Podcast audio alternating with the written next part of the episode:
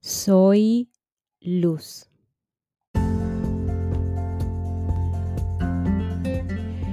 Una vez que se inicia el proceso del despertar, no hay marcha atrás, aunque el ego pareciera demorarlo. Y tan simple como no es posible vencer en la lucha contra el ego, como tampoco en la lucha contra la oscuridad, lo único que hace falta aquí es la luz de la conciencia. Y todos, absolutamente todos, somos esa luz. Así que luego de haber reconocido esto, soy luz, somos luz, en lo abstracto, en lo metafísico, en lo no visible para los ojos humanos, porque Vamos a estar claros. Cuando usamos la visión humana, es imposible ver la luz. Tuvimos que haber reconocido primero lo que no somos verdaderamente para que luego empezáramos a ver los destellos que, de lo que sí somos verdaderamente. Y ok, después de haber visto el destello de la conciencia o la presencia, aprendemos a conocerla de primera mano. Justo allí dejamos de ser simplemente un concepto mental. Eso es lo que creemos ser, lo que creemos que somos. Y sí, ok, nos es útil esta creencia para experimentarnos, para poder experimentarnos aquí en lo terrenal. A partir de este conocimiento podemos tomar decisiones conscientes de estar presentes el mayor tiempo posible en lugar de dejarnos arrastrar por pensamientos inútiles. Y con esta apertura y la gracia de la conciencia, sin duda viene la responsabilidad. Aquí muchos tiran la toalla, como literalmente hablando podemos optar, como somos los tomadores de decisiones también, podemos optar como si nada hubiera sucedido o podemos reconocer la importancia del despertar y aceptar el surgimiento de la conciencia que a fin de cuentas es lo más importante que puede sucedernos en esta experiencia. Abrirnos a la conciencia, traer y expandir su luz a este mundo se convierte entonces en el propósito superior de la vida.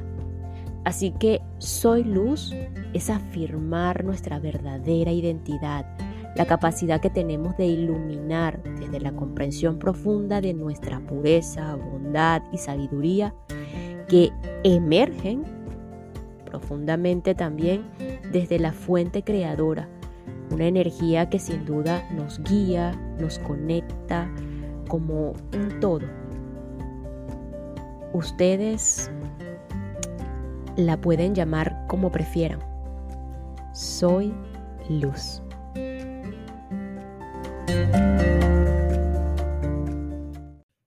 Capítulo 4. Misión y destino. Lo dulce y lo amargo. En su desarrollo los niños y niñas tienen por delante todo un reto.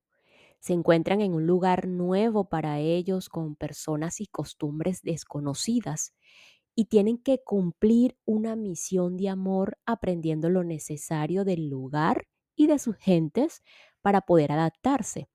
A lo largo de su vida necesitarán aceptar la situación que les corresponda vivir y asumir el compromiso de cumplir su misión y vivir su destino, pues en caso de no lograrlo siempre se sentirán atrapados y obligados.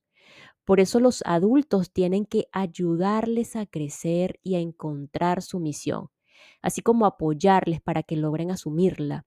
Deben tener cuidado para no anularles y ni enfrentarse a ellos como tantas veces se hace.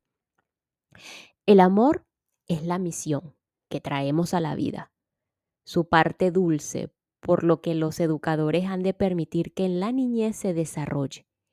Para ello tienen que apoyar a sus hijos e hijas o a su alumnado, jugar con ellos y ayudarles a aprender a reflexionar sin adoctrinar. Por su parte, el destino nos lleva a asumir y tiene que ver con una especie de disciplina, por lo que resulta un poco amargo aunque se trate de una disciplina no impositiva, pues nada impuesto da buen resultado. Como necesitamos adaptarnos al medio, tenemos que aprender a respetar a los demás, así como las normas, los espacios y las diferentes costumbres. Pero ¿Cómo enseñar a los niños y niñas a asumir su propio comportamiento respetuoso frente al medio? La única manera es a través de ejercicios, ejemplos y verificaciones. La actitud de amar la vida o rechazarla se desarrolla en gran parte en los primeros cinco años de vida, dependiendo de la información recibida en esta etapa. Son unos años irrepetibles que hay que ayudarles a aprovechar con sabiduría. A menudo suponemos que los conocimientos y la ilustración, así como el cumplimiento de normas y la aceptación de las estructuras sociales, son tan importantes que hay que aprenderlas desde el nacimiento. Sin embargo, se nos olvida que a lo largo de toda su vida una persona puede adquirir conocimientos intelectuales, aprender un comportamiento social o a respetar las normas.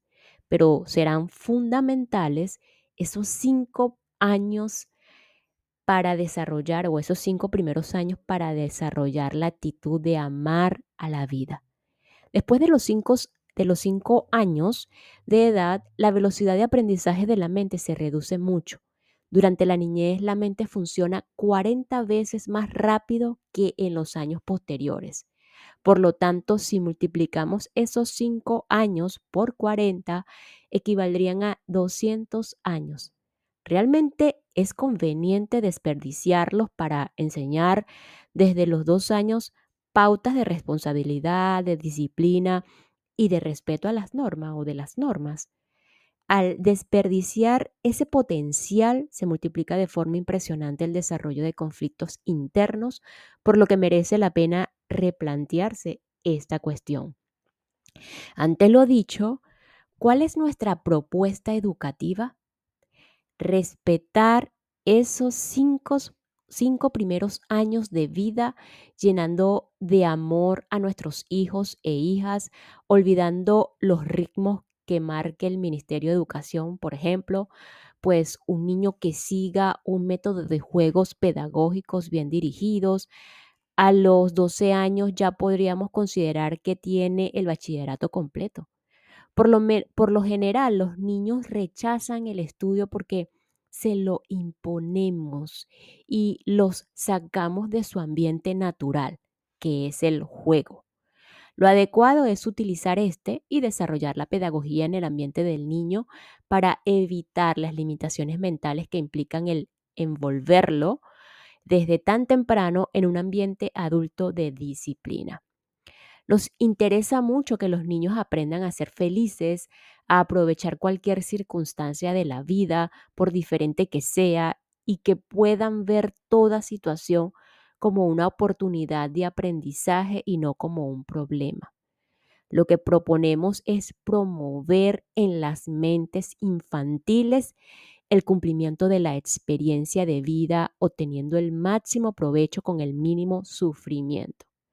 Para ello nos ayudará mucho observar al niño y anotar qué situaciones parecen ser de destino, de dificultad o miedo o momentos desagradables o de apatía y cuáles son las que muestran su misión, en las que evidencia facilidad, tranquilidad, entusiasmo o agrado. Identificar lo que muestran las marcas de la vida y del destino ayuda a comprender y aceptar la vida con mayor facilidad. Además, contribuye grandemente a mejorar la armonía social, familiar y personal, ya que nos permite entender mejor a los demás y nos facilita la tarea de ayudar a crecer a los niños y a apoyar a los adultos para superar las limitaciones que, nos, que no les permiten expresar el amor que poseen de forma natural. Guía de observación para padres y profesores. Proponemos hacer un cuadro con dos columnas en las que anotaremos, por un lado, las situaciones de destino y por otro, las situaciones correspondientes a la misión. Ok, situaciones reveladoras del destino. Se trata de situaciones que surgen constantemente de la vida misma o de la misma vida y que aparentemente no están relacionadas con las limitaciones culturales aprendidas.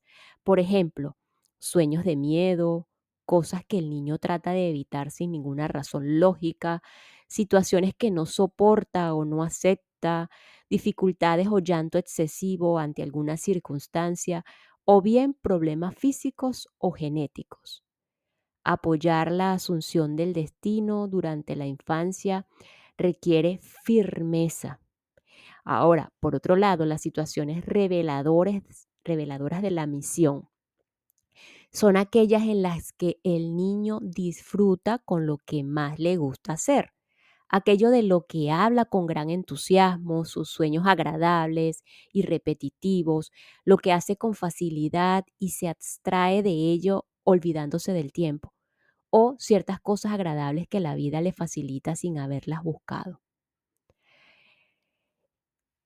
Existen algunas limitaciones y bloqueos aprendidos asociados con el destino, que se repiten durante la infancia y que conviene identificar. En primer lugar, tenemos la dificultad para asumir la vida. Estas son limitaciones y bloqueos aprendidos. Dificultad para asumir la vida. Siempre culpa a otros de sus dificultades. No se responsabiliza de ninguna labor. No hace nada sin que se lo manden. Mantiene sus cosas en desorden. Siempre dice hay que en vez de hacerlo. Se disculpa con yo no fui, yo no sabía, a mí no me toca, a mí no me lo dijeron, estoy ocupado. Difícilmente reconoce sus errores o acepta otras ideas. Manifiesta pereza y apatía y con frecuencia expresa mutismo y tristeza. Siente mucho miedo a la crítica y a perder a personas o cosas. La otra limitación o bloqueo aprendido es la dificultad para adaptarse al medio.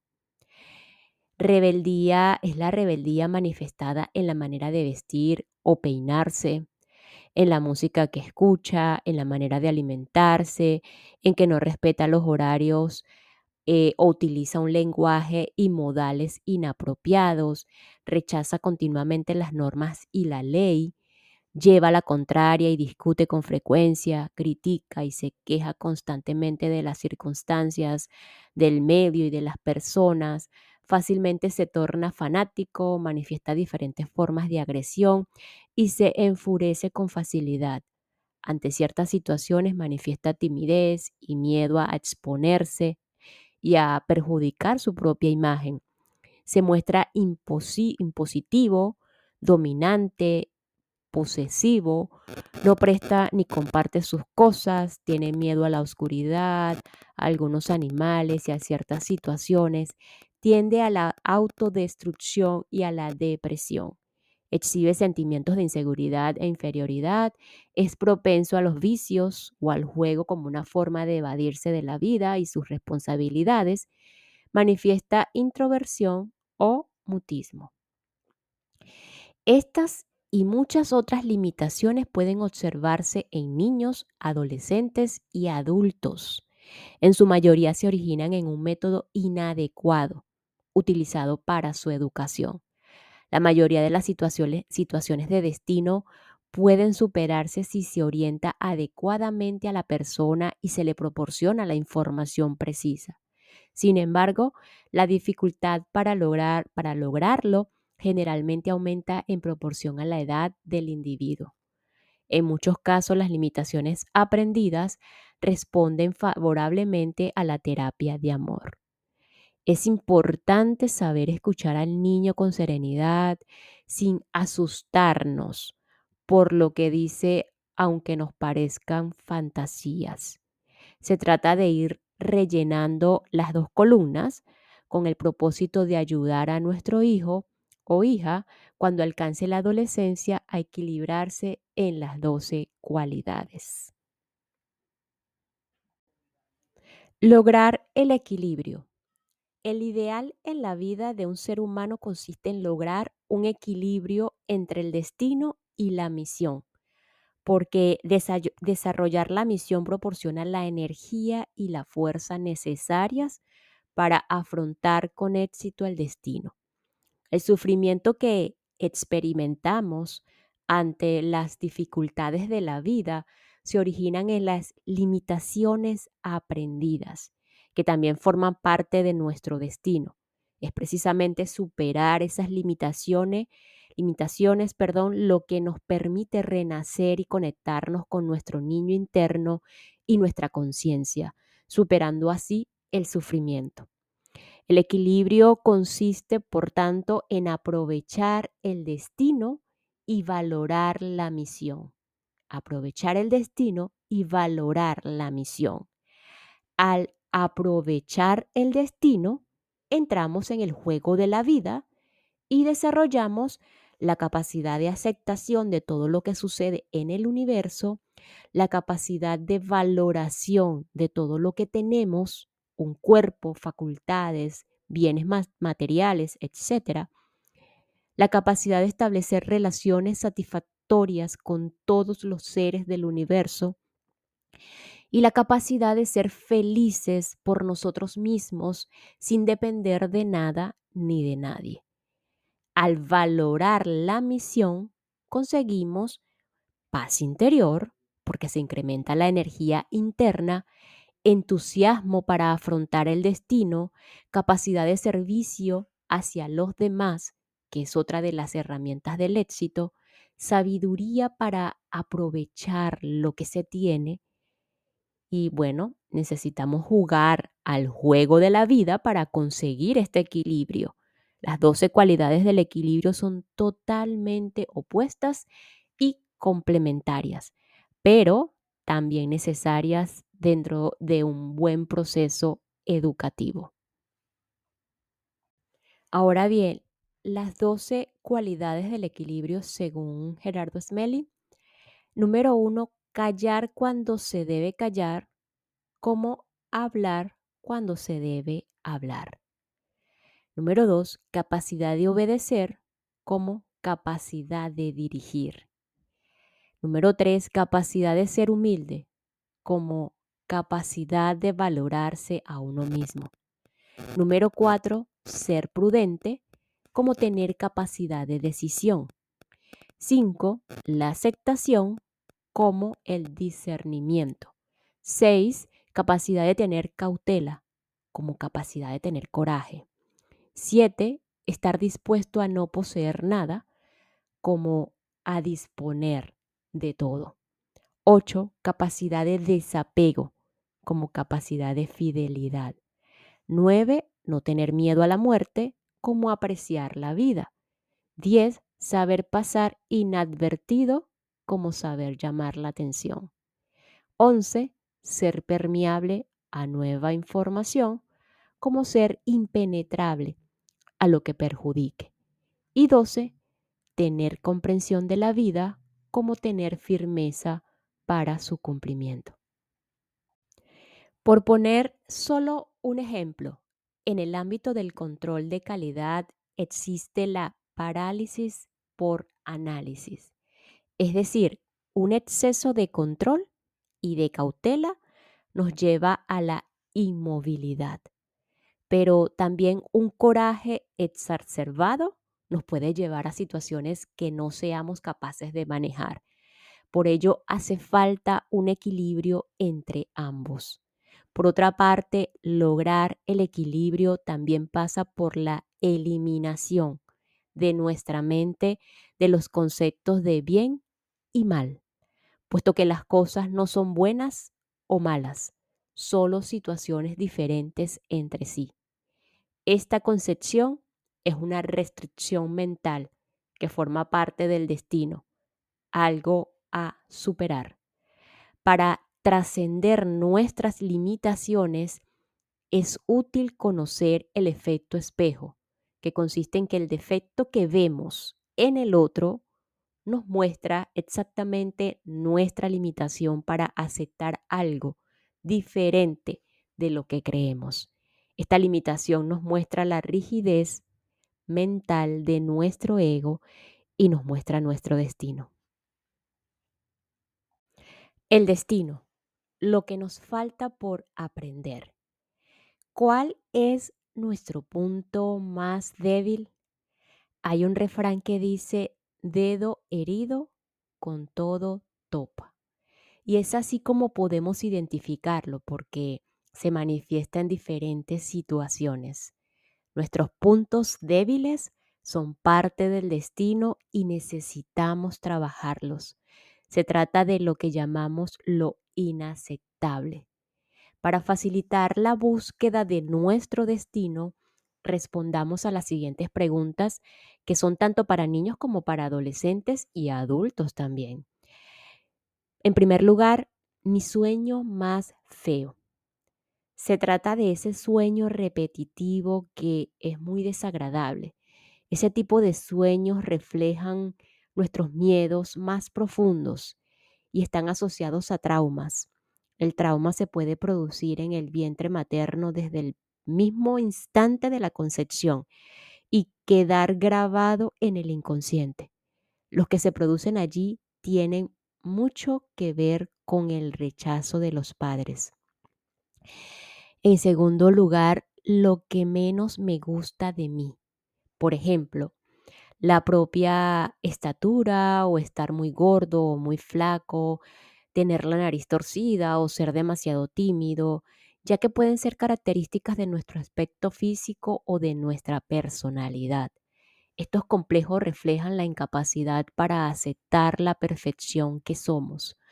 No, no tenemos que rechazar nada de lo que somos. Esto no significa que no podamos mejorarlo, pero no porque lo tenemos que rechazar o, o lo rechacemos. Si nos sentimos mal con nosotros mismos, es porque no nos aceptamos. Número tres, lo que más me cuesta aprender. Lo que resulta muy difícil para nosotros refleja aquello que rechazamos debido a una limitación mental. Número cuatro, lo que menos me gusta hacer. Es como la afirmación. Yo lavo los platos, pero no lo plancho.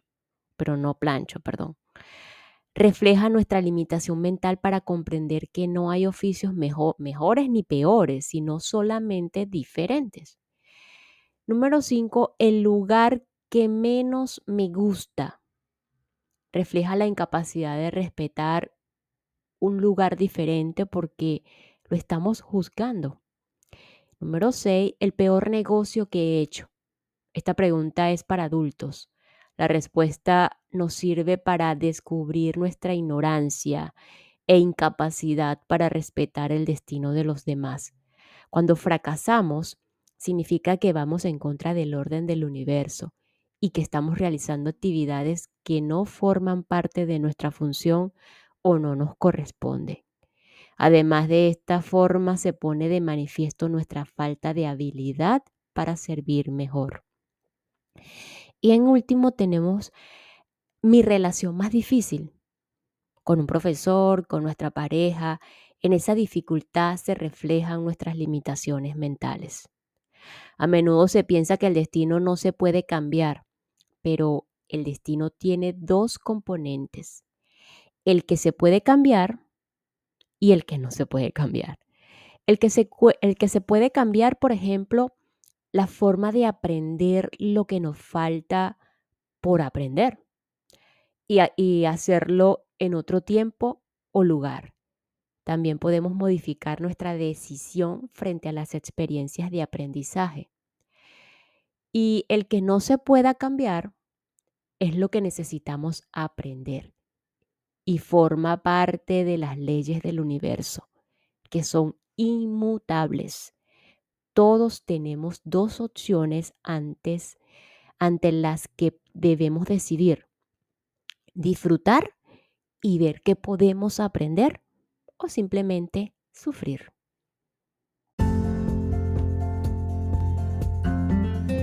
Apoyar a nuestros hijos e hijas en su misión requiere flexibilidad. Nos escuchamos en el próximo episodio para continuar con Aprender a educar en la felicidad según Gerardo Smelly, una herramienta para ayudarnos en esta experiencia humana y en esta experiencia de ser padres, educandos, alumnados o simplemente ser seres humanos. Gracias, gracias, gracias.